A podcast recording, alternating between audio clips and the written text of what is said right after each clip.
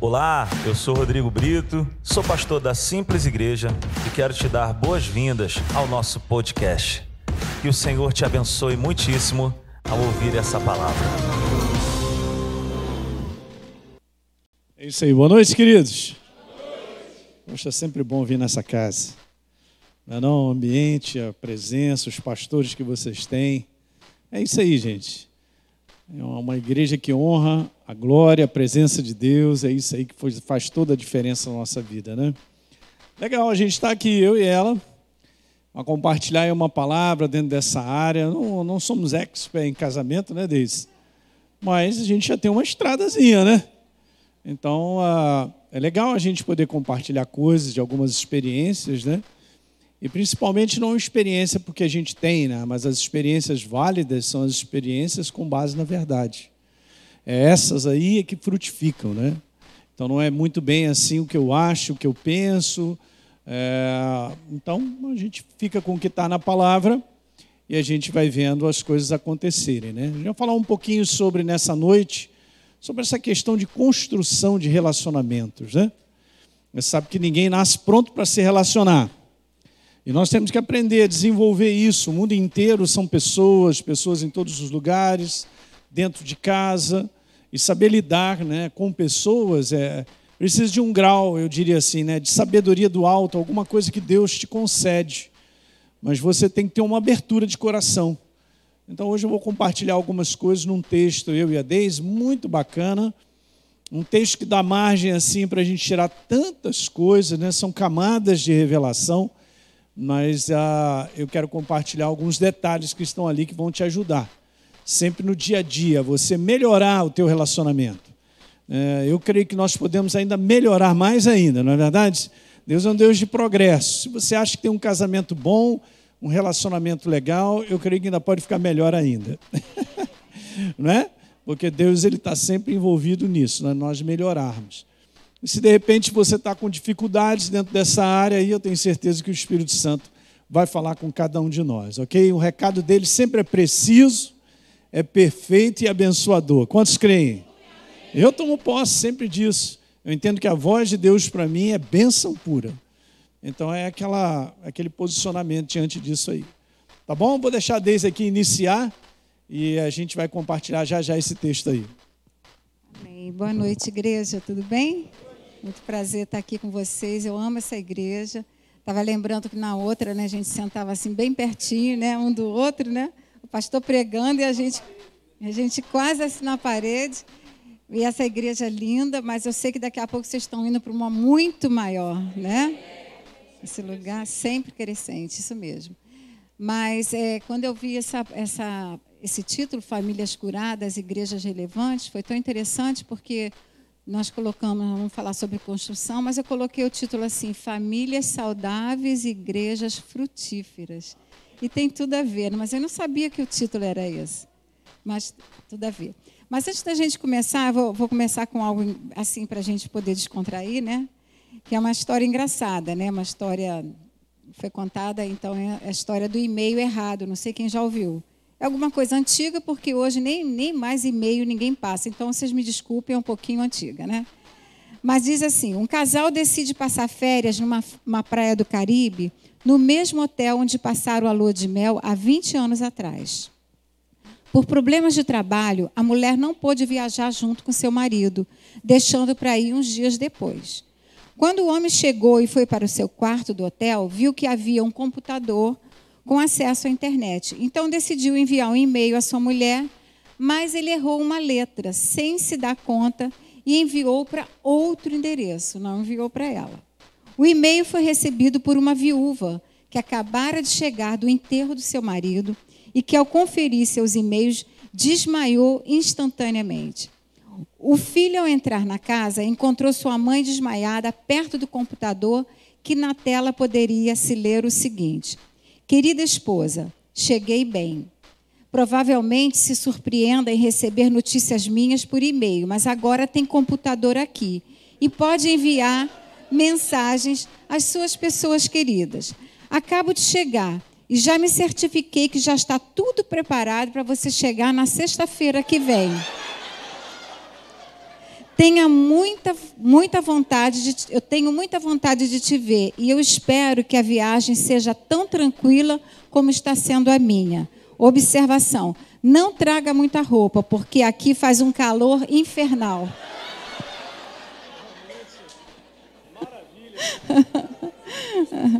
Isso aí. Agora, puxa aqui. Amém. Brinca. Só para descontrair, né, gente?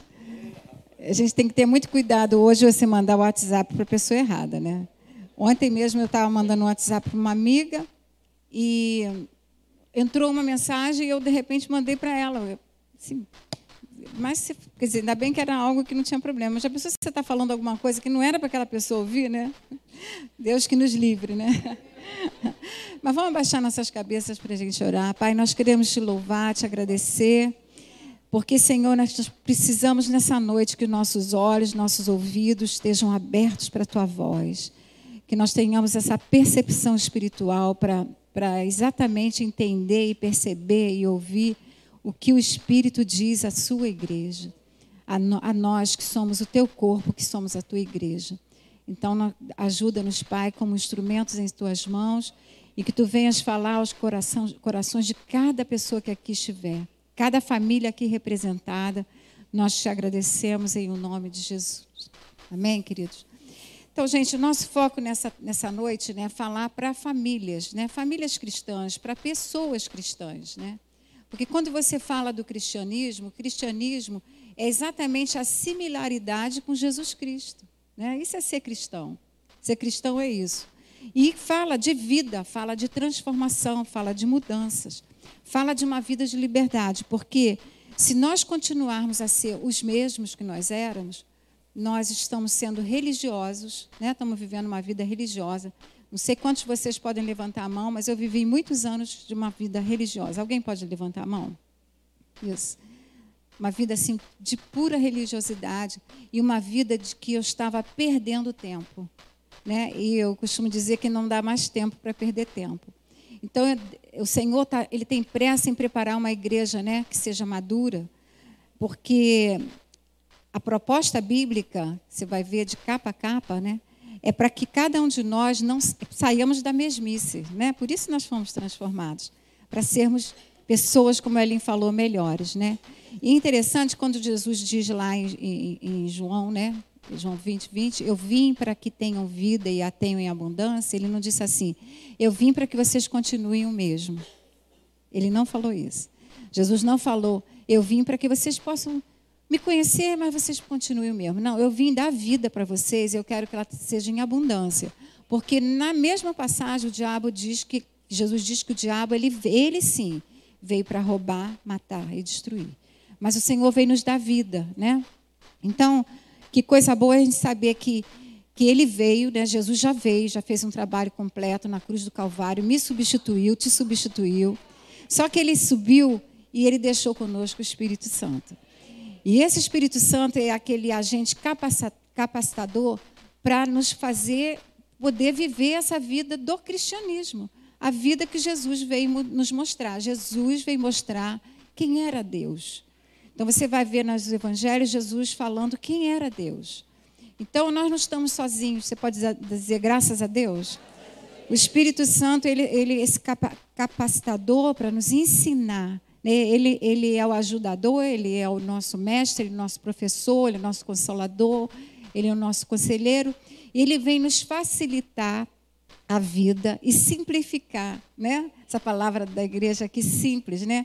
Deus quer simplificar nossas vidas para que a gente possa viver uma vida melhor com o Pai, possamos viver uma vida melhor conosco mesmo, uma vida melhor com o nosso próximo. Então isso simplifica e eu coloquei até aqui uma palavra também, ela facilita, né? Então, se, se nós não estivermos bem conscientes dessa presença do Espírito Santo na nossa vida, a gente vai ter muita dificuldade de, de nos relacionar. E eu peguei aqui um versículo que diz assim, você conhece, né? Que diz assim, é, porque, porque aos que antemão, antemão, né? É, perdi aqui. Porquanto aos que de antemão conheceu, também os predestinou para serem conformes. Você pode dizer isso comigo? Conformes. conformes é tomar forma, é ser parecido à imagem do seu filho Jesus, a fim de que ele seja o primogênito entre muitos irmãos. E uma outra passagem também conhecida diz que foi para a liberdade que Jesus Cristo nos libertou, né? Então, o evangelho é realmente libertador, né? Então, o Ellen vai ler aqui uma passagem, que é esse texto que nós gostaríamos que você abrisse, que está lá em João 8. Você quer que eu leia? Eu vou ler então. Difícil é pegar essa, esse microfone da mão dele, mas eu vou começar, vou tentar. Então, João 8, Evangelho de João 8, nós vamos ler do 2 ao 11. Tá? Todo mundo chegou lá? Eu estou aqui morrendo de frio, mas tudo bem.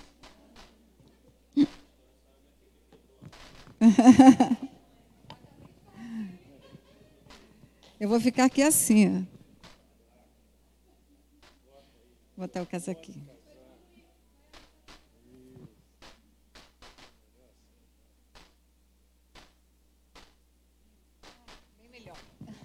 Desculpa, gente, eu morro de frio mesmo. Ele morre de calor e eu morro de frio. Ele não quer que mexa porque ele sente um calor danado. Por isso que por isso que ele Por isso que ele dorme sem camisa e eu com dois edredões e meia. Mas é assim, gente, vida de casal, a gente vai se adaptando, né? Um cede para o outro, então ele, ele fica com, com o calorzinho dele e eu com o meu edredom. Não reclamo, tá? A gente não reclama, tá? Então vamos lá. João 8, 2 diz assim: De madrugada voltou novamente para o templo, né? Jesus, e todo o povo se reuniu em volta dele. E Jesus, assentado, os ensinava. Então os escribas e fariseus trouxeram à presença dele uma mulher surpreendida em adultério. E fazendo-a ficar em pé no meio de todos, disseram a Jesus: Mestre, esta mulher foi surpreendida em flagrante adultério. Na lei, Moisés nos ordenou que tais mulheres sejam apedrejadas. E o Senhor, o que tem a dizer? Eles diziam isso tentando para terem do que o acusar. Mas Jesus, inclinando-se, escrevia na terra com o dedo. Como eles insistiam na pergunta, Jesus se levantou e lhes disse: Quem de vocês estiver sem pecado, seja o primeiro a tirar uma pedra nela. E inclinando-se novamente, continuou a escrever no chão. Mas eles, ouvindo essa resposta e acusados pela própria consciência, foram saindo um por um, a começar pelos mais velhos até os últimos ficando só Jesus e a mulher em pé diante dele. Levantando-se Jesus, perguntou a ela: Mulher, onde estão aqueles teus acusadores? Ninguém condenou você? Ela respondeu: Ninguém, Senhor. Então Jesus disse: Também eu não a condeno. Vá e não peques mais. Aí eu vou passar aqui. Agora eu vou deixar você usar. Muito obrigado. Com certeza. Legal, gente, essa passagem é uma passagem singular, você sabe, né? Só se encontra no livro é, de João. E, e é assim, é uma passagem que tem muitas coisas para serem tiradas, mas a gente encontrou, eu e a Deise, há muito tempo atrás, aqui, uns recados assim maravilhosos sobre essa questão de se relacionar, né? De como a gente se posicionar, qual é o nosso desejo. Na prática, sabe, eu vejo que as pessoas elas querem ser bem-sucedidas, dentro dessa área, de criar bons relacionamentos, de construir uma boa família, mas na prática elas não sabem como. Elas não sabem como se posicionar. Então tem esse gap muito grande entre a vontade de ser bem-sucedido, de ver uma casa construída e de fato efetivamente se posicionar para isso. Então, o papel da igreja, em primeiro lugar, eu quero te falar, o papel da palavra de Deus sempre será para nós ensino.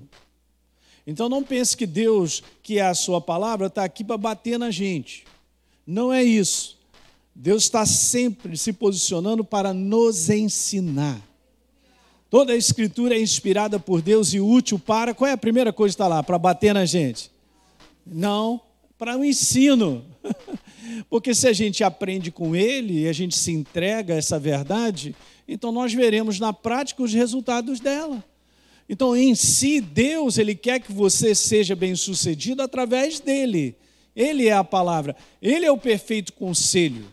Eu creio que você está tá aprendendo aqui nesse lugar, nessa igreja, que é assim, nós somos guiados, dirigidos pela verdade. A verdade ela precisa ser a minha consciência diária. Ela precisa ser a minha maneira de pensar em termos de qualquer área. Você entende assim? Então seremos bem-sucedidos, porque uma vez que a verdade fala comigo e governa a minha maneira de pensar, vai, vai governar a minha maneira de agir. Enquanto eu e você não trocarmos a nossa maneira de ver as coisas, a nossa maneira de ver o nosso marido, a nossa esposa, os nossos filhos, ou como é um casamento, ou como não deveria, quando a gente trocar tudo isso por aquilo que Deus tem a dizer, a nossa vida vai para frente. As coisas vão começar a ser construídas, né? Então você vai ver frutificação nisso, não tenha dúvida. Nós somos seres imperfeitos, gente. Ninguém aqui é perfeito, nenhum de nós. E nós somos dependentes dele, que é a perfeição, para o perfeito conselho. Não é? Então, por que, que hoje a gente vê as pessoas se separando, as pessoas se dividindo e, e não querem mais andar juntos? Porque elas não, de fato, elas não estão se entregando à perfeita vontade de Deus para a vida delas, um posicionamento. E é óbvio, gente, que isso aqui implica em várias coisas, né? Uma delas são sacrificiais, são posicionamentos sacrificiais que nós precisamos ter. Mas eles são valorosos, eles são frutíferos, eles constroem. Ok? Então é isso aí. Aonde você quer chegar e eu também? Aonde nós vamos? Qual é o propósito da nossa vida? É, é muito ruim começar e não terminar. E Deus não programou eu e você para começarmos e não terminarmos. Né? Ele programou para que a gente comece enfrente o que tem que enfrentar e termine. Aleluia. E terminar não de qualquer maneira, não, em terminar bem. Porque isso é bíblico. Então a gente toma posse disso, né? Então é uma passagem legal para falar muitas coisas, e por incrível que pareça, que Deus ele fala sobre construção de pessoas. Ele está falando aqui também nessa passagem sobre isso, né? Da gente se posicionar ao ponto de permitir que o outro também seja construído. Sabe que um posicionamento seu pode mudar toda uma casa. Às vezes as pessoas não têm noção, mas eu sou um maridão. Se eu faço umas coisas e tenho uns posicionamentos, eu posso não enxergar isso, mas eu faço a minha casa sofrer. E vice-versa, a mulher também. Mas eu não estou enxergando isso, mas está todo mundo sofrendo. Sofrendo por quê? Por causa de um posicionamento, por causa de uma maneira que eu enxergo. Mas nem sempre aquilo que eu enxergo, gente, requer de mim e de você, como igreja do Senhor, nós sermos humildes o suficiente para receber o conselho de Deus, para reconhecer que a minha maneira de ser, se não está abençoando a minha casa ou os meus relacionamentos, eu preciso mudar. Mas nós estamos vendo dias difíceis onde eu estou certo, está todo mundo errado. Eu estou certo, está todo mundo errado. Não vamos a lugar nenhum. Se você quer ser sábio, tem que ter a verdade, o pensamento, para estar tá ali na sua frente, na minha frente. Não, nós queremos construir. Deus, o desejo de Deus é construção. Olha, Ele não faz nada sem eu e você. De Deus somos cooperadores. Pastor Hélio, ora por mim, porque lá em casa o diabo está furioso. Eu vou é, passar vocês dois no corredor polonês. Porque vocês é que estão sendo usados pelo capeta. Na hora que começar a modificar a maneira de falar, a calar a boca, a reconhecer o outro, e não é que o capeta vai embora rápido, rapaz? Porque, na verdade, o diabo não está dentro da tua casa. O diabo, ele usa o ser humano. Nós sabemos disso. Os mais variados posicionamentos uma maneira de pensar errada que não está em linha com a palavra, possivelmente, como diz aí popularmente, vai dar ruim lá na frente. É? Então, nós, como igreja, que a gente está trazendo uma palavra para a igreja do Senhor, para as famílias do Senhor. A maior parte de vocês entregaram a vida para Jesus. Nós viemos das trevas, cara. Eu vim das trevas. Eu sou dele. Então agora ele chegou na minha vida para construir tudo. Você entende? Nós éramos igual Gênesis lá. Era tudo um caos. E Deus começou a reconstruir no poder do quê? Ele é a palavra. A gente nunca olha para esse livro e acha que Jesus escreveu um livro. Que Deus não escreveu um livro, ele é a palavra. E ele foi construindo tudo no poder da Revelações simples, né? Mas são poderosas essas. Então ele vai tirando tudo do caos da nossa vida, inclusive a nossa mentalidade, tudo aquilo que a gente recebe de tantas coisas da vida, de aprendizados, aprendizados errados, para nós nos encaixarmos e entregar o nosso coração para que o Deus tenha a dizer. Esse é o grande segredo, sabe? Nessa jornada nossa, de ver casais na igreja, a maior dificuldade é as pessoas reconhecerem que elas estão erradas. Por que, que o ser humano não reconhece que está errado e ele adora dizer que o problema é o outro? Por que, que o ser humano ele tem essa dificuldade de reconhecer, não, eu estou errado. Mas não, ele fica lá insistindo em razões, em motivos, justificando coisas. Nós não vamos a lugar nenhum assim, gente. Isso cria uma barreira tremenda. Isso vai construindo algo que gera grande dificuldade das pessoas ficarem juntas. E a gente vai ver isso aqui nessa passagem. Muito interessante. Legal, vamos tirar algumas conclusões? Pelo menos três, rapidinho. Se você tem uma anotação aí, seria legal você guardar isso. Né? Graças a Deus, a palavra de Deus, ela é, meu Deus, o que, que é isso? São camadas e camadas de revelações que nos ajudam, né? A primeira conclusão que eu chego é que onde já não há possibilidade de restauração para o homem, veja bem, onde não há possibilidade de restauração para o homem, Deus mostra que existe. E nós lemos uma passagem que, do ponto de vista lá da humanidade ou da lei, daquilo que estava estabelecido, já estava tudo pronto e daqui não tem mais jeito. Como a gente recebe? Ah, esse diagnóstico, com esse diagnóstico você vai morrer ah, com essa situação nunca vai mudar. A gente sempre vai estar de, de, de, de, com, com isso na nossa frente. Quando a gente olha e diz que não dá, tome cuidado, hein, porque o céu de repente tem uma outra voz, hein? O céu tem uma outra maneira de pensar. Quando eu olho para os meus filhos e vejo assim, Ih, não vai dar em nada, cuidado, hein? O céu tem outra maneira de ver. Mas, pastor, eu estou orando para meus filhos, eles estão tudo desviados e tal. Olha para o céu, olha como eles olham. Vamos? Isso é que é maravilhoso, gente. É nós não ficarmos perdidos nas impossibilidades meramente humanas. Aquelas que são naturais e que não dão progresso nem crescimento em área nenhuma. Mas nós servimos a um Deus que, quando chega com a conclusão, é para abençoar, é para mudar, é para transformar, é para operar milagre, gente. Nós estamos precisando de milagre em cima de milagre nas nossas casas, situações.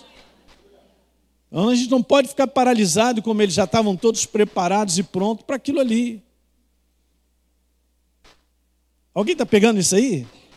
Qualquer área da vida do homem chegar à conclusão humana de que não tem mais jeito, não faz parte da conclusão do céu.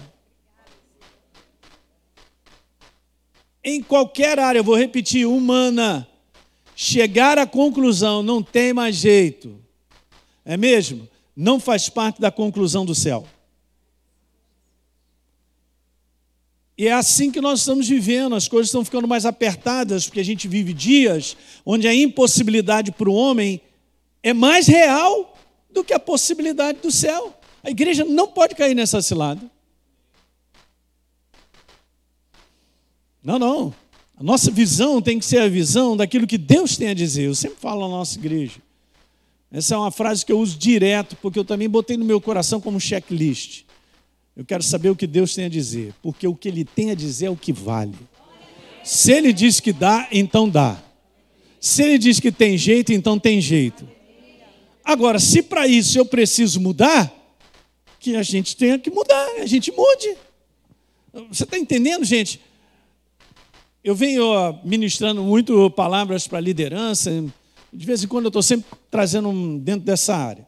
E há uns anos atrás Deus me falou algo muito legal, da qual eu compartilhei numa, num congresso lá na cidade de Maringá, lá no, no Paraná, é isso? isso ah, perdão, o Moarama também é Paraná. então eu estava lá. E eu estava compartilhando algo que Deus tinha colocado no meu coração e eu vou mandar aqui de graça para você, anota aí. Você não vai precisar me pagar uma pizza, mas um bacalhau eu gostaria que você me pagasse.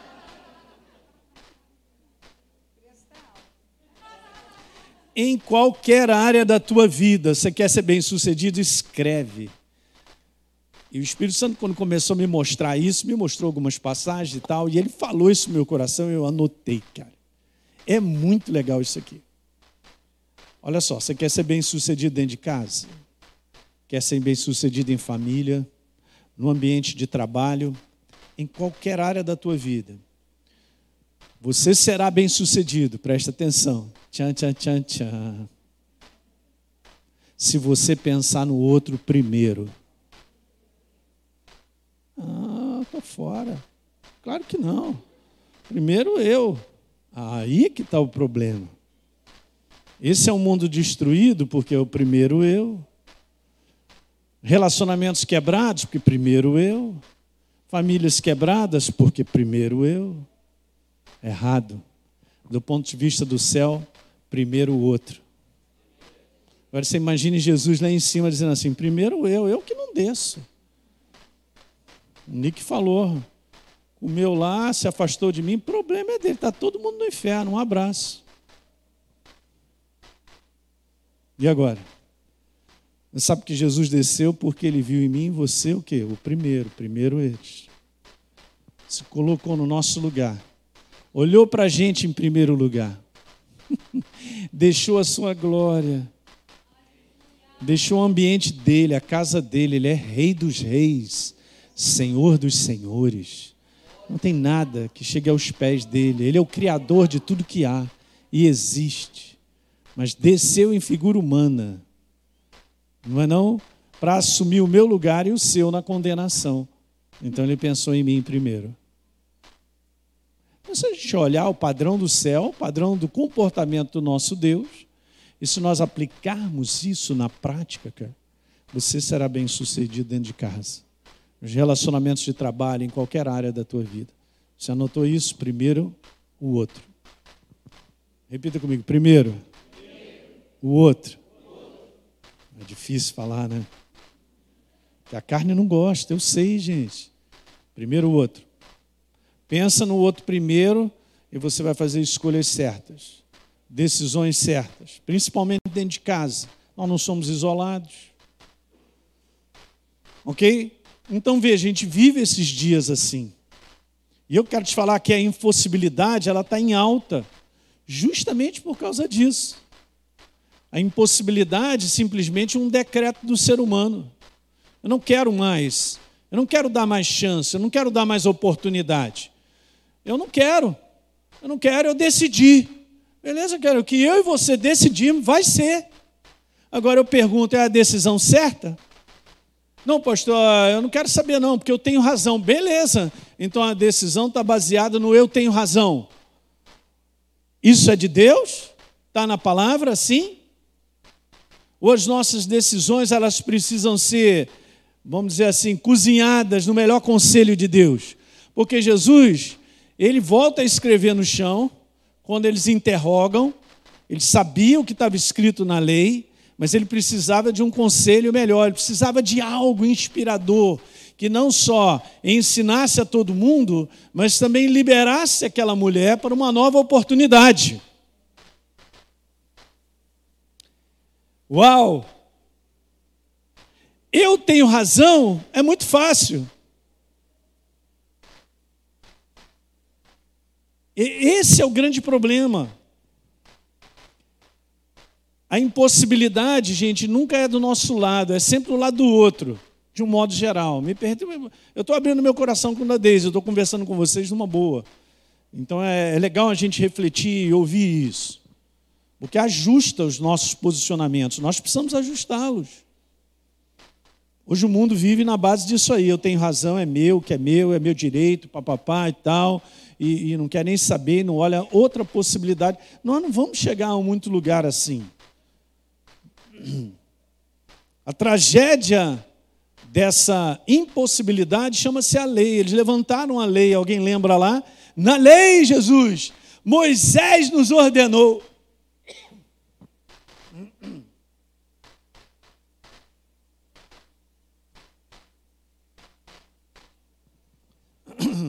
Na lei, Jesus, olha, Moisés ordenou o seguinte: que tais mulheres sejam apedrejadas.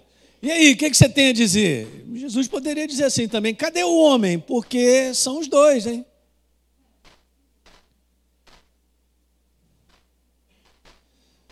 Mas aí Jesus ele recolhe para não responder à cilada que eles estavam provocando, e obviamente Deus queria a reconstrução de todo mundo.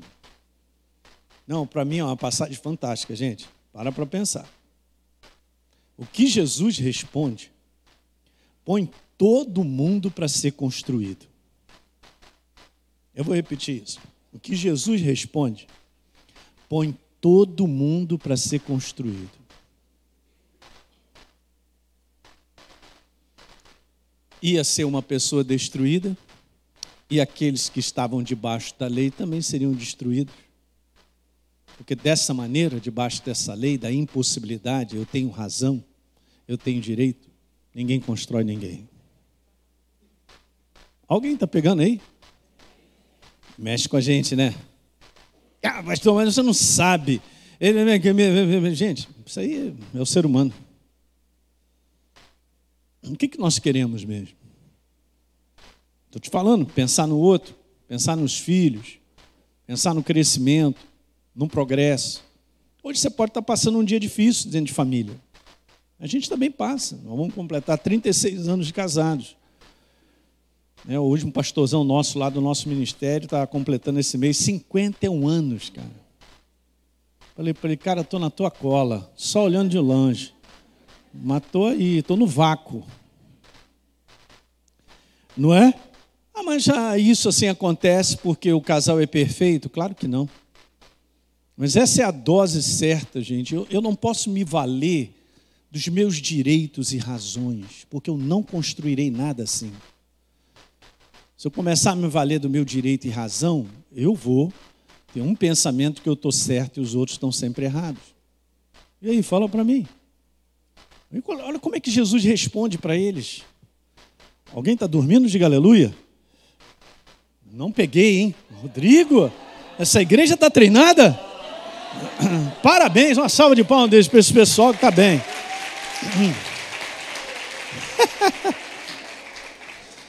Então a lei continua presente nos dias de hoje, gente. É, pastor, como é que é? É isso aí, ó. Nessa maneira de pensar carnal na razão que sempre insiste, eu estou certo, você está sempre errado. Não vai dar certo, gente. Não vai dar certo. E geralmente a lei está sempre a favor de quem a julga. eu tenho que rir, porque é incrível. O ser humano precisa mais da claridade de Deus, gente. E nós estamos falando da igreja, porque o perfeito conselho de Deus liberta, restaura casamento. Mas às vezes nós somos os últimos a saber que não dá mais e o cara já foi, a outra também, tchau, um abraço e tal. E não dá nem chance né, da gente poder conversar e tal.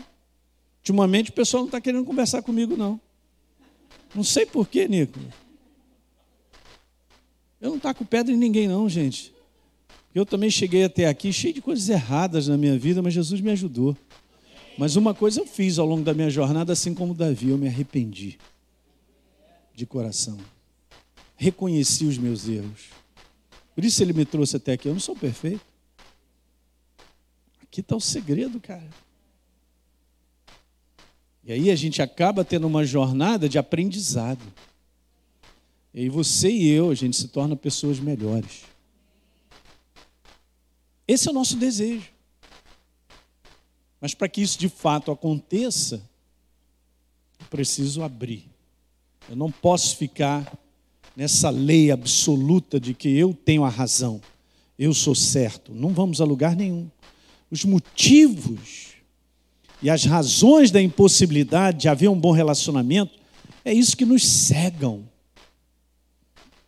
Aquelas pessoas estavam doidas para destruir um ser humano, querendo o aval do céu. É, mas está escrito na lei, beleza, cara, mas você está fazendo disso o quê? usando a lei como instrumento de morte. Uau! E Jesus dá uma resposta como instrumento de vida.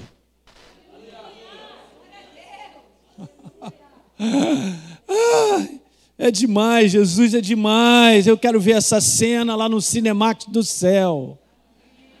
Tem vários filmes que eu quero ver no Cinemax do céu. Esse é um. Porque veja, Jesus não estava humilhando ninguém. É muito interessante. Deus, ele quando chega, até mesmo para nos corrigir, para falar comigo e com você, ele não nos humilha. Ele chega com aquilo que ele é, ele é amor. Ele chega para te falar algo firme. Sabe que eu gosto em Deus? Que ele é firme, cara. Ele é firme, ele é sério. Nossa. Ele é firme. Então, quando ele chega, é para me abençoar, a mim, a você, todo mundo. E aí pergunto: nós temos um coração para receber isso? Um coração que eu costumo dizer lá na igreja, ensinável e corrigível, porque não pode ser só ensinável, tem que ser corrigível. E hoje, cara, as pessoas estão se ofendendo com tudo que ouvem. Fala aí, a igreja não pode entrar nisso aí, senão ela não vai chegar. Nunca. Romanos capítulo 13, abra lá no verso número 10.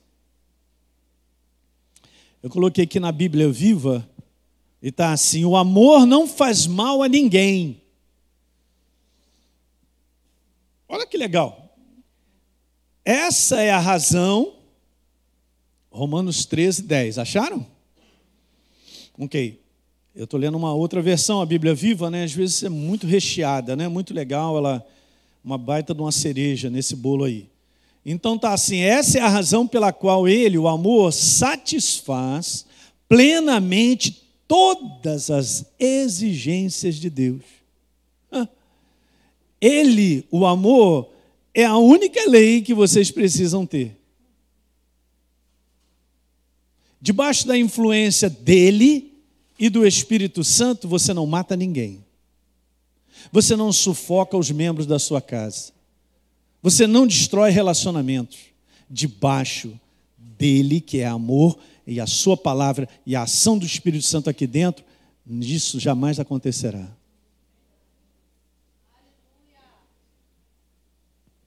Incrível. Isso aí. A lei precisa sair, gente, da razão para viver no coração sobre a forma de amor na prática. Eu costumo dizer isso quando a gente fala para casais, que a gente tem que temperar muito a nossa cabeça, cara, com o coração. Tempera isso aí.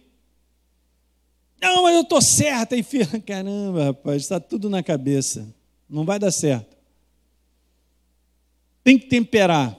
Tem que aprender a temperar. Eu gosto também disso. Tem que aprender a pensar dez vezes qual é a melhor posição. A melhor posição é eu tenho razão, porque essa é a leizona, a lei. Ok? Essa é a melhor posição. A gente acha, mas qual é o pensamento do céu? Estou fazendo você pensar, né? Hum.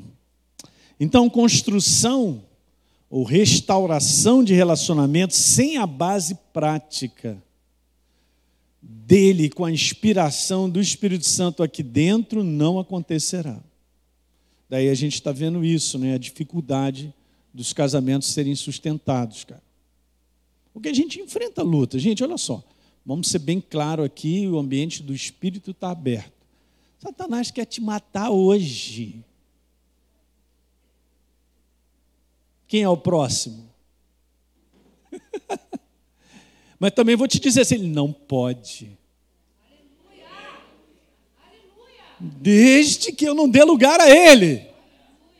Eu fui liberto, você também do império das trevas, não deis lugar ao diabo, não dá lugar à maneira dele pensar, dele colocar coisas dentro de mim e de você, que ele sabe sugestões, ideias, pensamentos, que ele sabe que eu vou cozinhar aquilo, ele já está, ele vai cozinhando, olha como ele está gostando. Ah, o rosto dele já mudou, ó, já não fala com ela direitinho, nem ela com ele. Ih, olha, olha o negócio como é que está. É, os filhos e tal, e vai enrolando, a desse está só dando as sugestões aqui e tal. E tal, vai empurrando e tal, beleza. E o inferno está vendo tudo. Ih, está valendo, empurra mais, vai. Mais uma sugestão, mais uma ideia e tal. O inferno, ih, bota aí no relógio. não vai dar dois anos, esse casamento vai acabar.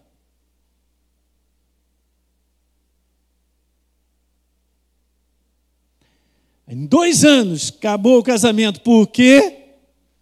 Porque já está tão cheio de uma mentalidade errada que nem abre mais o coração para a mentalidade certa e para o arrependimento. Ah, era um momento fala Deus.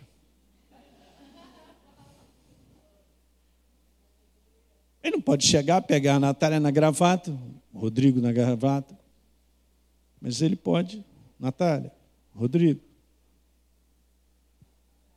Nicolas, Gabriel. Ele vai trabalhando. Então ele trabalha de fora para dentro. E se eu vou aceitando as ideias, sugestões, pensamentos, eu mantenho dentro da minha cabeça desalinhado com a verdade, e ativo dentro de mim, eu tenho razão, o outro está sempre errado, eu estou certo.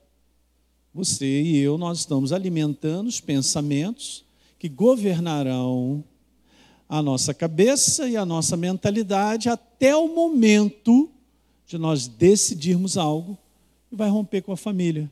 Coitado dos filhos. Não, os filhos não tem nada a ver, não tem nada a ver. Cara, nessa área eu não dou moleza, eu sou firme. Por isso que ninguém vem conversar comigo. E eu fico tranquilo, porque todo mundo sabe, é aqui, beleza. Está aqui na palavra. É assim que tem que ser. Mas, pastor Hélio, dessa maneira eu vou sofrer. Ah, só agora que você ficou sabendo, por favor. Seja bem-vindo ao time vencedor. O time vencedor sofre. O time vencedor toma decisões sacrificiais. Doem para minha carne. O inferno ri na tua cara. Mas no mundo do espírito, os anjos já estão sabendo, ele venceu. Vou até dar uma rodada, aleluia. Glória a Deus.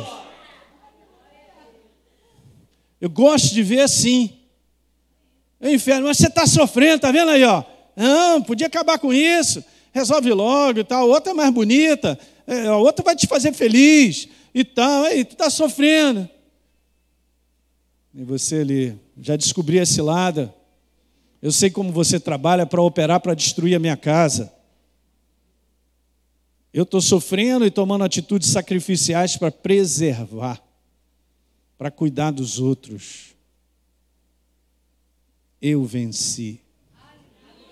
Você perdeu. Essa é a minha alegria. É, pastor, eu vou te falar, então prepare-se. Você quer vencer? Anote, vai sofrer. As suas decisões serão sacrificiais mesmo. Hoje eu vi uma frase desse menino aí que eu gostei demais, cara. Esse negócio de filhos aí, né? Existem filhos órfãos de pais vivos. Gostei, vou usar, hein? Não, mas dá trabalho. Claro que dá. Não tem os moleques aí, você botou os filhos aí, se vira, cara. Benjamin aí, hein? Então, como é que é? É, vai jogar bola com ele, vai participar, vai dizer, pai, eu quero. Vai. Vai ser pai, cara. Na prática, gente. É o que o mundo não faz. Por quê? Porque todo mundo está pensando em si.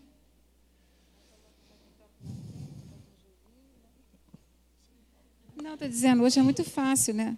Você bota um laptop, bota um joguinho, para que brincar? Né?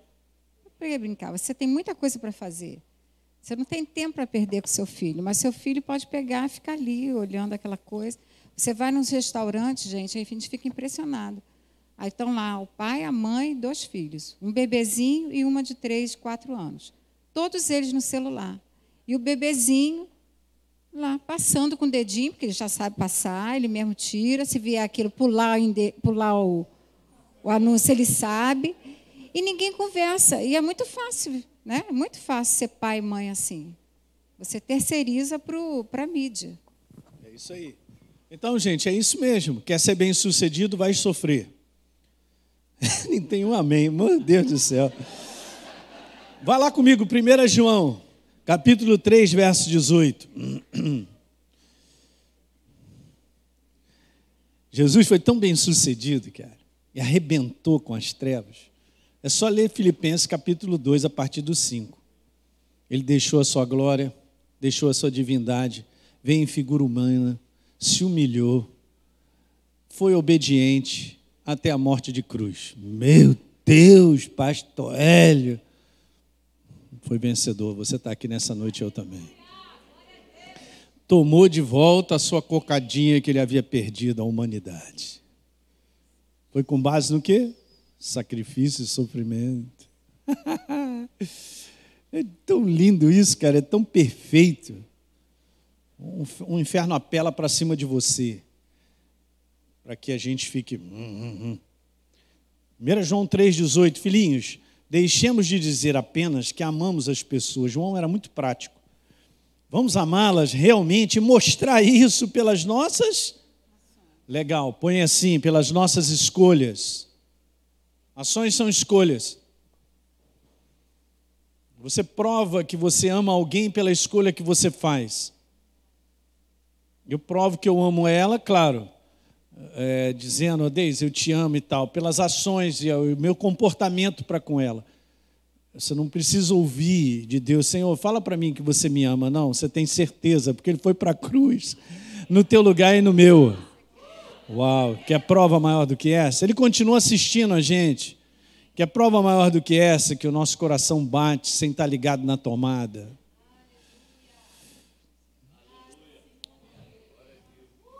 Coisas básicas, simples que a gente tem que pensar, gente. Né? Amém, isso mesmo.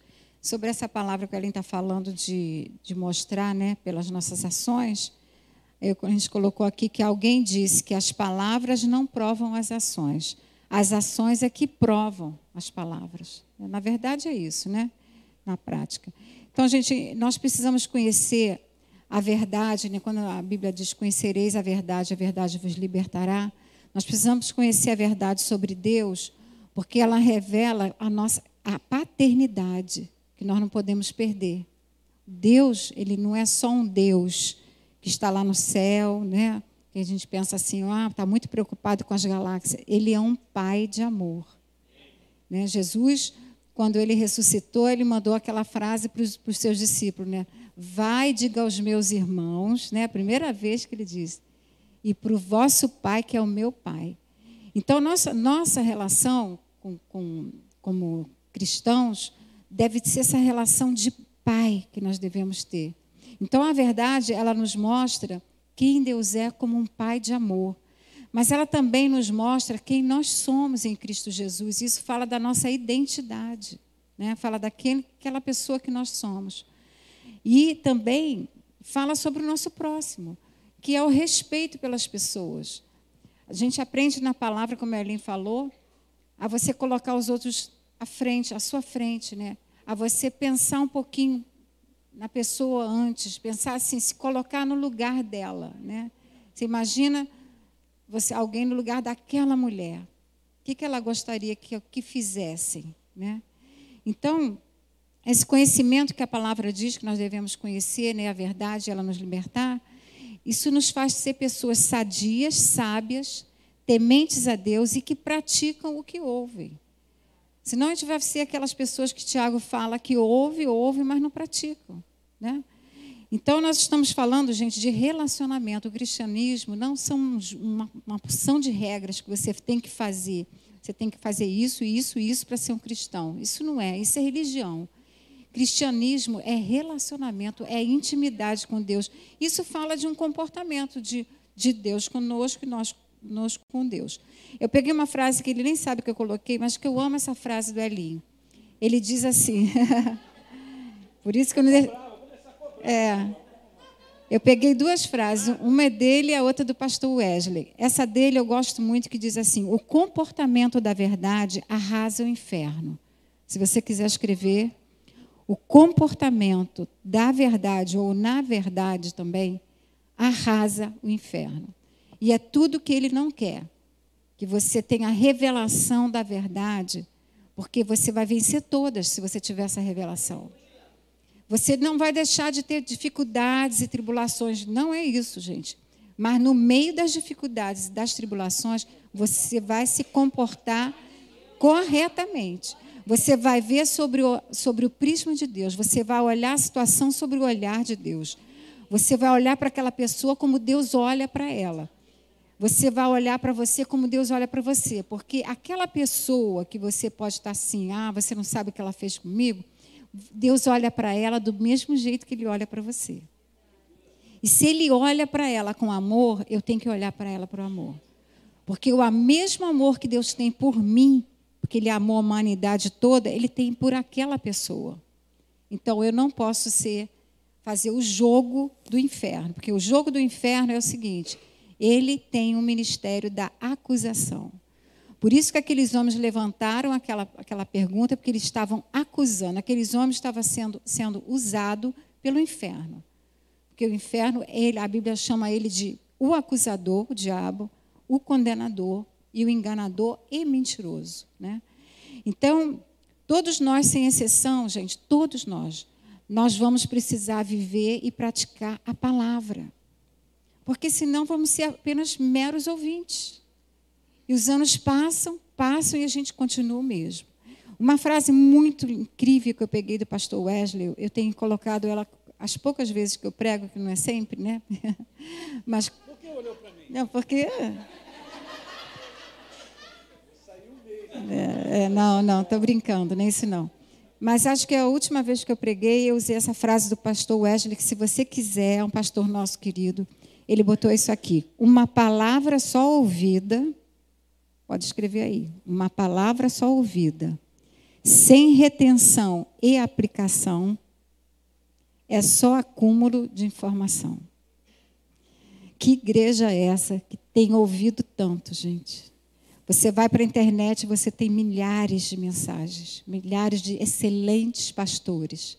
Mas o que, que adianta? Uma palavra só ouvida, sem retenção, ou seja, sem um depósito, né? E aplicação, ou seja, eu tenho um depósito, agora eu vou aplicar aquilo. Eu vou pegar aquilo que se tornou um depósito, né? A Bíblia diz que Deus derramou o amor dele sobre nós pelo Espírito Santo. Ele derramou. O que, que eu faço com todo esse amor que está dentro de mim, dentro desse depósito que é o meu coração? O que, que eu faço com ele? Ele tem que transbordar. Né? Então ele diz que uma palavra só ouvida, sem retenção e aplicação, é só acúmulo de informação. E hoje é isso mesmo. A igreja está cheia de informação e nada na prática. Na hora que precisa colocar em prática, ela levanta todas as suas razões. Né? Então agora a gente vai partir para a segunda conclusão. É isso aí, vamos adiantar. Eu tinha falado de três. A primeira, então, que a gente falou, a impossibilidade está sempre no foco do ser humano. Essa é a segunda, é a segunda daquela passagem que nos ensina isso. Relacionamentos, gente, eles sempre serão surpreendidos por falhas e erros só do outro lado. Não, de ambas as partes. Ok? Guardem isso. Relacionamentos são sempre surpreendidos por falhas e erros de ambas as partes. Então eles disseram para Jesus: Mestre, essa mulher fez isso, foi surpreendida e tal, nisso, papá. É como a Deise falou, essa é a operação do inferno, de acusar.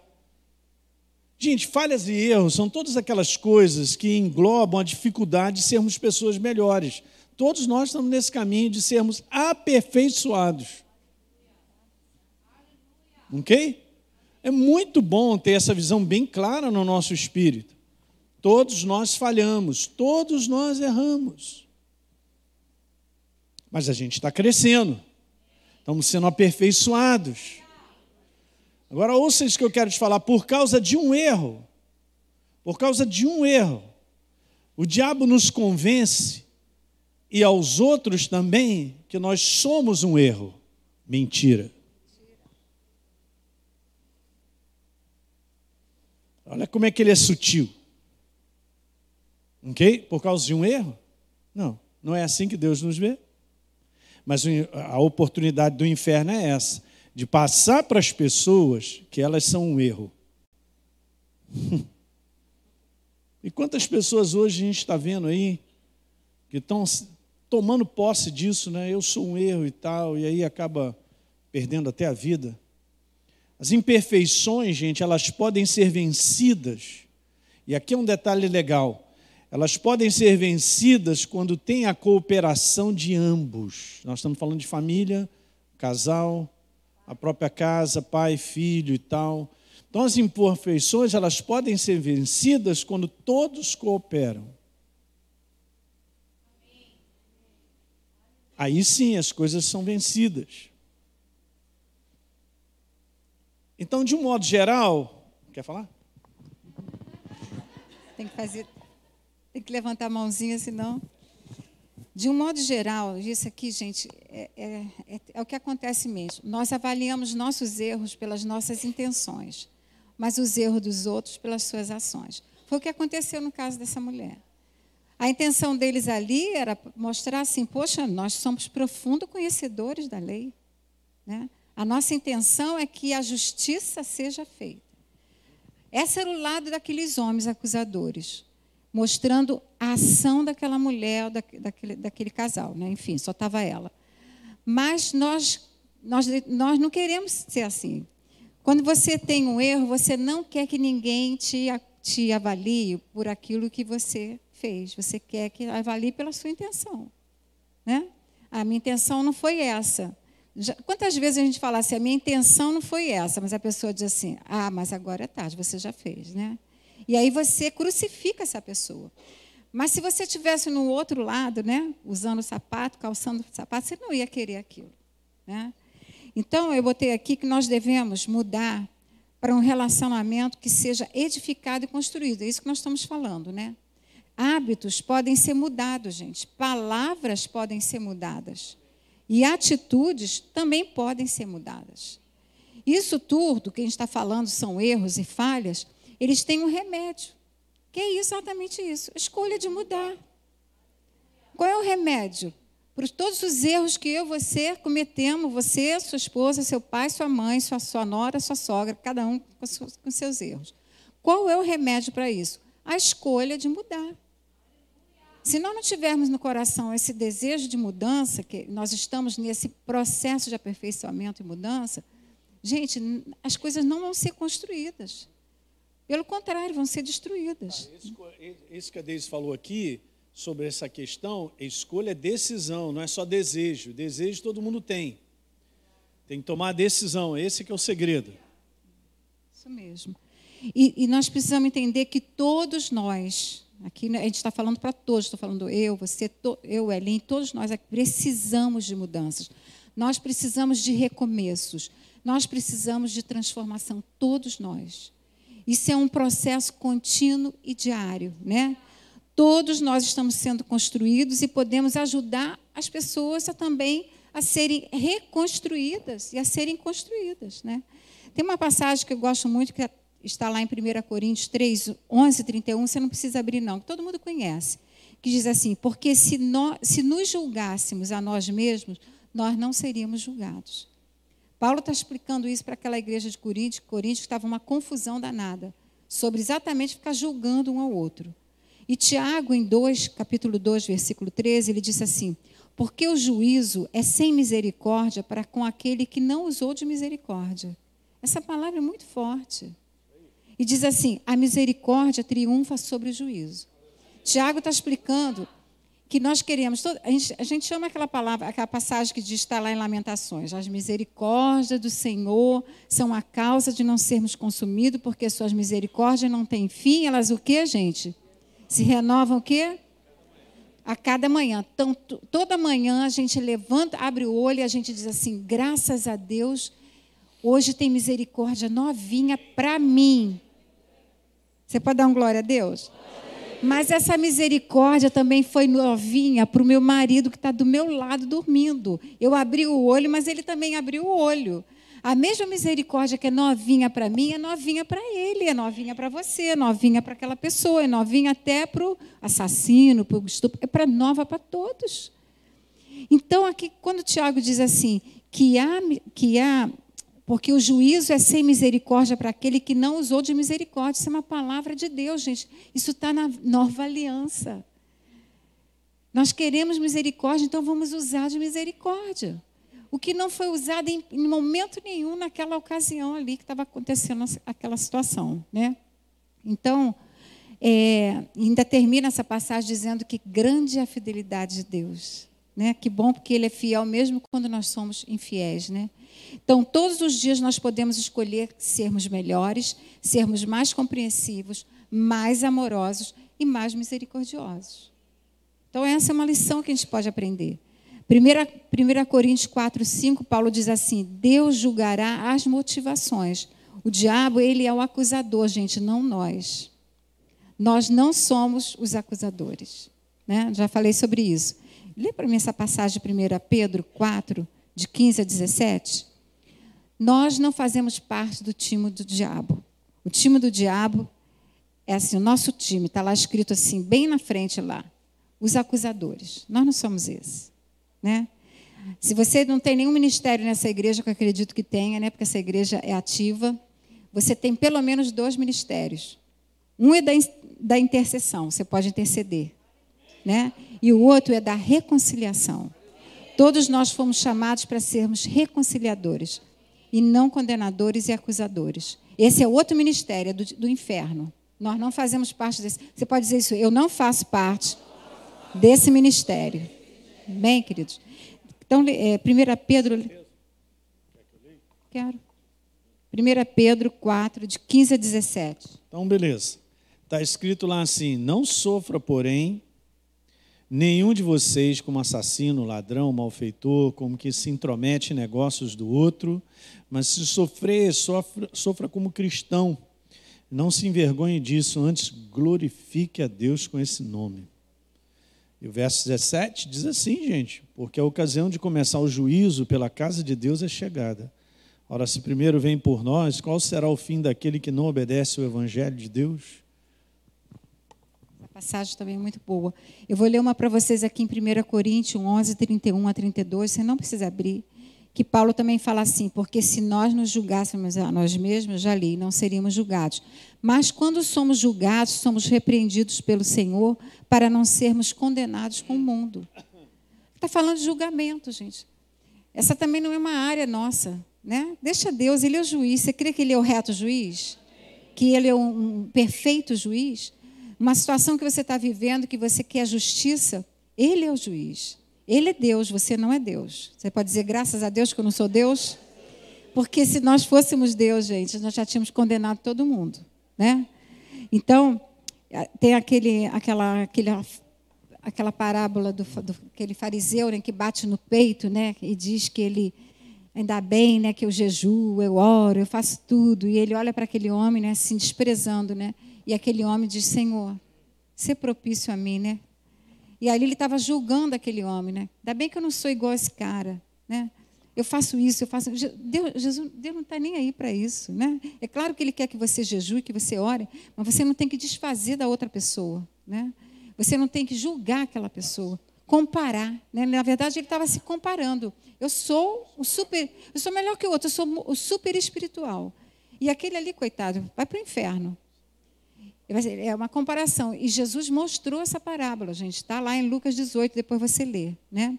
Então, nessa, nessa parábola que a gente leu aqui, que Jesus está contando da mulher adulta, Jesus forçou cada um olhar para si mesmo e não julgar. Nós não somos especialistas em julgamento. Né? Nosso Deus é. Então, é mais fácil ver o pecado em si mesmo, dos outros, do que de nós. Né? Sempre é assim. Nós, nós justificamos nossos comportamentos e nunca aceitamos a justificativa do comportamento dos outros, né? Então, evitar de ser julgador, isso é muito cruel, gente. Nós passarmos por, esse, por essa página que nós não devemos passar, né? Então, aqui, é, eu, deixa eu ver o que eu coloquei aqui. Uma passagem tão interessante, né, que você conhece, que termina a palavra de Deus lá em Apocalipse. Deus falando para nós quem é essa pessoa que é o julgador, que é o acusador, que é o condenador, que está lá, diz, diz assim. Aí você vai ter que ler para mim, Apocalipse 12, 10. Porque olha só, gente, quando nós acusamos e julgamos as pessoas, nós estamos nos tornando semelhantes ao acusador. Né? E aqui, 12, só com óculos, só um minutinho. 12, 10 Isso está lá em Apocalipse, né?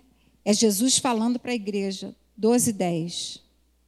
Então ouvi grande voz do céu proclamando: Agora veio a salvação, o poder, o reino do nosso Deus e a autoridade do seu Cristo, pois foi expulso o acusador dos nossos irmãos, o mesmo que os acusa de dia e de noite diante de nosso Deus. Ele um dia vai ser expulso, né? Ele um dia vai para o lago do enxofre, mas ele diz que ele nos acusa dia a dia. Ele é o acusador dos nossos irmãos. Ele também nos acusa, né? Ele nos acusa. Esse é o trabalho dele. Então, gente, esse não é. Nós não somos especialistas em julgamento, né? Nós não somos acusadores, nós somos ajudadores. Você pode dizer isso? Eu não sou acusador, eu sou um ajudador, né? Nós não somos é, destruidores, nós somos construtores, né? E nós não estamos aqui para é, destruir, não, nós estamos aqui para restaurar. Que isso é o trabalho do nosso Deus, né? Então, deixa eu ver aqui o que mais que eu coloquei. Vamos partir para a terceira, senão a gente não vai, né? Continuar. Eu queria dizer que a única pessoa que poderia ter atirado aquela pedra era Jesus. Né? Aquela pedra, aquela mulher ela poderia, né, pela lei, ser apedrejada. Aqueles homens estavam com várias pedras, várias pedras no bolso, onde estiverem. Né? No filme você vê né, eles tirando do bol, da pedra do bolso, pronto para tirar. Mas o único que poderia tirar não atirou. Então, gente, nessa noite nós queremos dizer: pega essa pedra que está no seu bolso e joga ela fora. Joga ela fora em nome de Jesus. Essa pedra não te pertence. Essa pedra não tem que ser usada, ela tem que ser jogada fora. Nós vamos passar agora para a terceira e última conclusão. Então é isso, né? Nos relacionamentos, essa é a última conclusão, a Deise falou. a presença de Deus dentro do relacionamento na maneira prática é justamente sempre a oportunidade de uma segunda chance. Você sabe qual foi o azar daqueles homens? É que eles levaram para a presença de Jesus. Eles podiam ter apedrejado aquela mulher numa rua onde Jesus não estava passando. Mas o que é legal também, fantástico em Jesus, porque ele fala, mulher, cadê os teus acusadores? Porque Jesus levanta, esse é o grande lição, né? Ele levanta algo que também faz aquelas pessoas crescerem um pouco mais. Ele falou, quem tiver sem, sem erro aí, se você for um perfeito, é assim que ele está querendo dizer, então pega a pedra e taca nela. Aí o pessoal lá dentro, né? Hum, hum, hum. Então ele fez todo mundo pensar. E aí ele pergunta para a mulher: onde é que estão os seus acusadores? Ninguém te condenou? Não, não, ninguém. Eu também não te condeno, mas aí que está o detalhe. Jesus é sério. Jesus é perfeito, ele é restaurador, ele dá chances, mas ele é firme para dizer: vá e não faça mais isso. A gente não pode também levar assim ah, ah, ah, a severidade, as ordens de Deus. Você entende, gente? Ele é firme. Mas então ele constrói, na verdade, para mim, ele deu uma lição de construção de relacionamento ali, de oportunidade, segunda chance. Levaram para a presença de Deus. Se você leva mesmo, com certeza um problemaço você tem dentro de casa, uma situação de relacionamento, e sinceramente os dois vão à presença de Deus, haverá restauração. Com certeza, gente. A chance vai, vai aparecer. Deus vai dizer algo que vai construir, trazer de volta.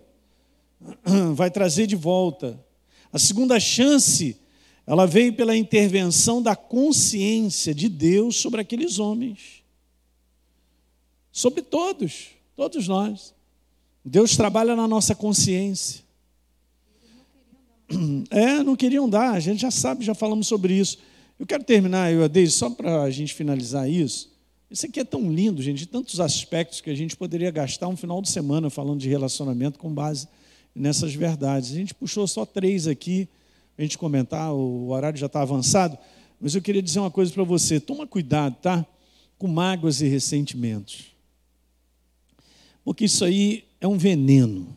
A palavra certa é essa. Se eu começo a alimentar mágoas e ressentimentos, eu vou morrer O que ser um veneno a gente achando que a gente está certo, a gente tem razão, e aquele negócio vai se instalando e vai te corroendo por dentro, vai apodrecendo. Quando não leva as pessoas à doença. Tem várias doenças, cara, que são resultados apenas dessa fonte, dessa origem. Qual é? Mágoas e ressentimentos. E a maior parte é assim: ah, eu estou magoado e ressentido porque eu tenho razão. A pessoa sempre puxa isso, né? puxa de novo a lei. Não vai funcionar. Da mesma maneira que alguém ficou magoado e ressentido comigo, será que a gente já pensou que eu também posso fazer alguém ficar magoado e ressentida comigo? A gente tem que pensar. Então, não leve isso para casa, gente, deixa eu te falar. Não leve isso, vou deixar você ler. Não leve isso para casa. Resolva da maneira certa como Jesus pediu. Perdoa e perdoa sempre. Não tem esse negócio, gente, de perdoa em determinados casos, outros eu não posso e tal. Não adiante, isso é do inferno. Perdão é sempre contínuo, precisa ser contínuo. Na tua jornada para frente de construção, você vai precisar pedir perdão, você vai precisar também liberar perdão. Então, são só conselhos que a Bíblia mostra e são importantes para preservar a unidade do casal, da família e a construção dessa casa. Hoje, para a reconstrução de muitas casas, é só perdoar, é só entregar, é só tirar o ressentimento, a mágoa. Né? Quando isso acaba, acabou tudo, volta tudo de novo, numa boa. Né? Então você vê, né? Deus colocou a faca e o queijo na mão do ser humano. Porque a gente, no final da história, é que decide: vamos avançar ou não vamos? Vamos construir ou não vamos? Certo? Então a igreja do Senhor tem essa oportunidade de viver com a sabedoria do alto. É por isso que essa sabedoria posta em prática, a carne não gosta, mas ela é mais do que vencedora para tudo que você enfrenta. Não é? Vamos terminar terminar, aqui a Aline botou essa frase: não existe segunda chance sem exercer o perdão e, consequentemente, o arrependimento. Jesus perdoou, deu uma nova chance, mas disse não erre mais, né? Mas enquanto você abre aqui esse texto que eu queria que você abrisse, porque essas não aqui, as oportunidades são únicas. É, eu estava lembrando daquela passagem de Jesus quando Jesus conta que que a pessoa queria tirar os, o, dizendo que tinha um cisco no olho né, do, da pessoa. Nessa passagem, quando fala do cisco, Jesus fala assim: primeiro você tira a sua trave. Jesus aqui não está ignorando o erro, ele está dizendo o seguinte: você está achando que a pessoa está com um cisco. Então, como é que você vai tirar o cisco se você tem uma trave? A comparação, gente, é brutal, porque o cisco é um negocinho pequenininho, trave, gente, é algo muito grande, né? Então, para começar, você está com alguma coisa muito grande no seu olho. Mas Jesus não ignora, ele diz assim: primeiro você tira a trave do seu olho, para depois você poder ajudar o outro a tirar o cisco. Então ele não está ignorando que a pessoa errou. Ele está dizendo o seguinte: você vai poder ajudar muito melhor a pessoa quando você primeiro, primeiro, reconhece que você tem um erro que talvez seja muito maior. Pode ser que não seja, pode ser até que seja menor. Mas Jesus coloca uma trave, gente. Trave é algo muito grande. Tá? Então ele manda primeiro tirar. Então é importante a gente falar que houve o erro. Ninguém está ignorando o erro. Mas você tira o teu, aí você agora vai lá e ajuda a pessoa a tirar. Né? E aí tem um texto aqui, aqui interessante. Não, abre aqui para mim, amor. Aqui que eu pedi. As oportunidades são únicas. Ah, oportunidades. É. Eu vou ler um, uma, um texto para terminar, que é do aquele navegador Amir Klink. Quem já ouviu falar no Amir Klink, nosso navegador, né? É, a gente vai orar por vocês.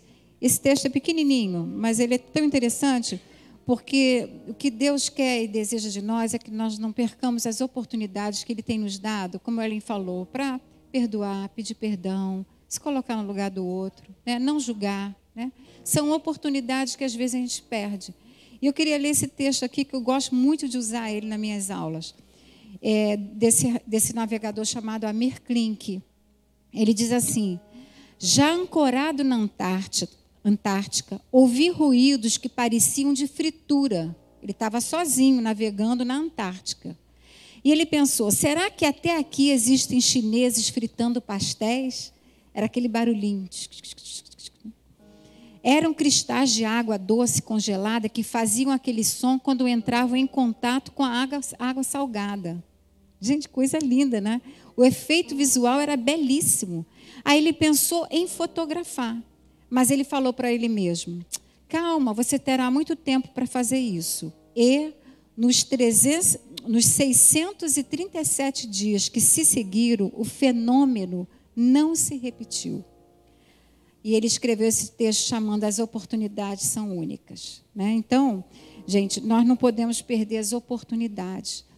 Porque se, aquele, se esse rapaz Ami tivesse fotografado ou filmado, hoje eu e você poderíamos ter visto aquele fenômeno que era o contato né, dos cristais com a água gelada, com a água quente, não me lembro agora. Mas, enfim, não perca a oportunidade. Elas são únicas, coisas que você precisa falar para alguém, coisas que você deve calar, né? Coisas que a gente fica murmurando, que a gente fica relembrando. Gente, coisa horrível é quando você diz que perdoou uma pessoa e você fica relembrando aquela pessoa, aquele erro que ela cometeu. Então, são essas oportunidades que Deus nos dá na palavra de aprender com aqui, né? Que esse, esse livro aqui, gente, ele é um manual. Ele é um manual de vida de vitória, de liberdade. Deus quer que eu e você andamos em liberdade.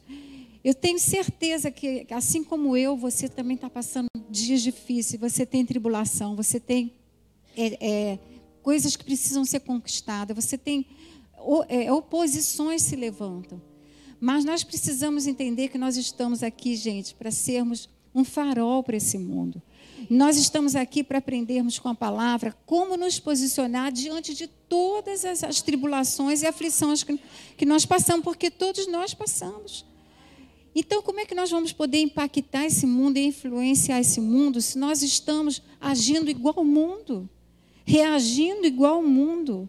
Um mundo sem perdão, um mundo sem misericórdia, um mundo sem dar novas chances, um mundo que só condena, que tem muita opinião para dar, e pouco amor para dar, né? A Bíblia diz que, que, Jesus fala lá numa passagem, né, que vão dizer assim: "Mas Senhor, Senhor, no teu nome eu não fiz isso, eu não fiz aquilo". Ele falou: "Olha, eu não te conheço, porque o que Deus deseja de mim, de você, é que nós tenhamos, sejamos essas pessoas que andam no amor ágape, o amor incondicional, que foi o que nos, nos alcançou. É esse amor. Então, mas só que sozinho, pastor, eu não consigo, não vai conseguir. Nosso amor, gente, ele é muito egoísta, né? Porque a gente quer fazer o que a gente gosta. Mas nós temos, gente, a presença do Espírito Santo. Ele nos capacita, ele vai te capacitar para você poder procurar essa pessoa, pedir perdão. Essa pessoa vai te pedir, você vai receber o perdão, né? E vocês vão poder viver uma vida melhor, né? Nós estamos aqui para cada dia sermos mais parecidos com Jesus, cada dia sermos melhores, né? E vivermos uma vida mais saudável. O nome da, da, da, da, da conferência é Famílias Curadas, Igrejas Relevantes. Uma família curada, ela pode ser uma igreja que vai ser relevante e impactante. Né? Uma família saudável, ela vai poder ser uma igreja que frutifica e pode trazer outras pessoas para dizer assim: olha, eu também já passei por isso, né? Eu também já estive nessa página. Mas Deus é muito maior do que os nossos pecados, Ele é muito maior do que o nosso passado, Ele é muito maior do que os nossos erros. Né? Porque se nós estamos baseando a vida naquilo que nós vimos e sentimos e os nossos erros, não, nós temos que olhar para um Deus que é, que é Salvador, ele é libertador e ele é mais do que vencedor. E nós somos esses, nós somos mais que vencedores em Cristo Jesus. Mesmo diante de todas as dificuldades, né? Ele nos, nos ajuda a passar por tudo isso todos os dias. Quando você se levantar, você diz: Muito obrigado, Espírito Santo, porque eu não estou sozinho. Eu vou enfrentar essa situação olhando pelos óculos da palavra, sobre a visão e a ótica da palavra. Me ensina, Espírito Santo, como é que eu vou reagir diante dessa situação que eu estou vivendo. Qual é a melhor atitude que eu vou tomar diante dessa situação? Não aquilo que eu quero, mas o que tu queres. Né? Então, que essa seja o nosso desejo. Isso é para todos nós, tá bom, queridos? Obrigada. Deus abençoe vocês. Isso aí, vamos ficar de pé, eu quero orar. Glória a Deus. É isso aí, que coisa boa que Deus nos colocou na escola do aprendizado. Amém, queridos. Nós somos sempre alunos, né? É isso aí. É... Feche seus olhos aí. Se você está com alguém do teu lado que é tua esposa, teu marido, um membro da tua casa, da tua família, abraça essa pessoa, né? Pai, em nome de Jesus, obrigado mais uma vez pela oportunidade de estarmos aqui na tua casa, na tua igreja. Nesse ambiente, Senhor, que é o teu ambiente. Nesse lugar, Senhor, onde flui a tua verdade. E a tua verdade abençoa, liberta, transforma, cura, restaura. E eu te peço, Pai, que muito mais do que palavras, que o convencimento possa ser alto e a tua palavra fale tão alto ao ponto de nós tomarmos decisões e escolhas com base tão somente na consciência da verdade. Não porque estamos sentindo, Senhor. Muitas vezes nossos sentimentos, Pai, nos impedem de nós caminharmos, de andarmos. Mas eu te peço com base em consciência na verdade. Falando a cada um de nós, a cada situação, a cada família aqui representada, que a tua verdade então possa fazê-los andar na prática, Pai. Que eles colaborem, que eles possam ser colaboradores, cooperadores nessa construção. Em o nome de Jesus. Em o nome de Jesus. Tu sabes, Senhor, que posicionamentos, decisões e escolhas não são fáceis, mas elas são possíveis, porque fazemos por fé e cremos na tua mão de poder também nos auxiliando, Senhor, nesses momentos, como a Deise falou, que às vezes são difíceis, mas eles são possíveis de serem transformados. Em nome de Jesus. Te peço a consciência viva dos pais aqui, né, o marido, a esposa, dos filhos, para olhar sempre para o outro lado de maneira equilibrada, olhando o outro primeiro, e assim nós vamos avançando, Senhor porque essa é a maneira bíblica, é a tua maneira de nós caminharmos e sermos abençoados. Pai, eu abençoo as famílias dessa igreja. Eu abençoo aqui todos os representantes, Senhor, de famílias que talvez esteja sozinho, a sua família esteja em casa. Eu abençoo, Pai, eu e a Deise. Abençoamos as famílias.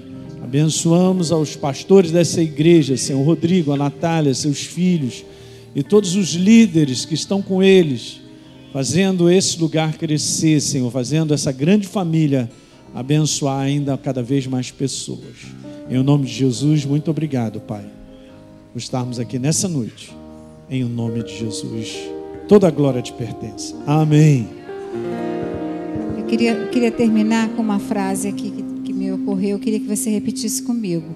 Eu posso amar e perdoar, porque eu faço parte da congregação dos amados e dos perdoados. Amém, queridos? Amém. Aleluia.